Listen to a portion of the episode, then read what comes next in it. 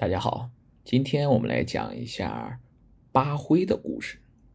八灰又称爬灰，形容乱伦，是专指公公和儿媳之间发生性关系的乱伦。关于八灰一词的来历啊，有许多种故事传说。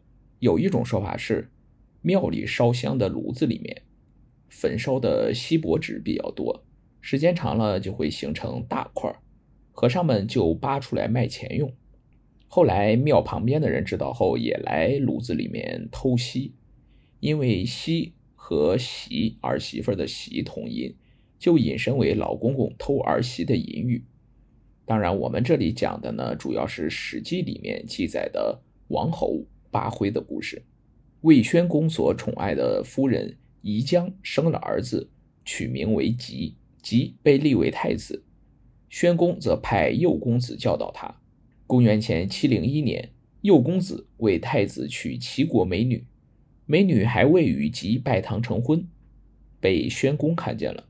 宣公见齐国的美女长得漂亮，很喜欢，就自己娶了这个女子，而魏太子另娶了其他的女子。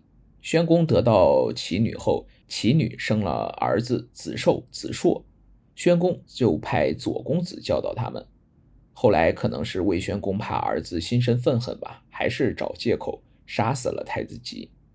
公元前五四三年，蔡景侯给太子班从楚国娶来了媳妇儿，景侯又与儿媳通奸，太子不甘心被戴绿帽，就杀死了景侯，自立为君，就是蔡灵侯。公元前五三一年，楚灵王借口蔡灵侯杀父，诱骗蔡灵侯到申地，预先埋伏甲兵，用。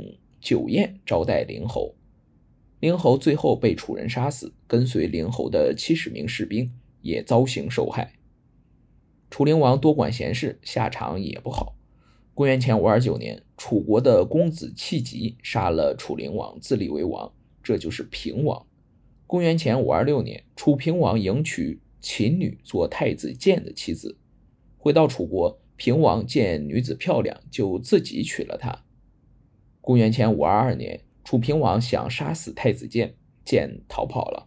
俗话说：“娶了媳妇忘了娘。”这些王侯却是娶了儿媳不要儿。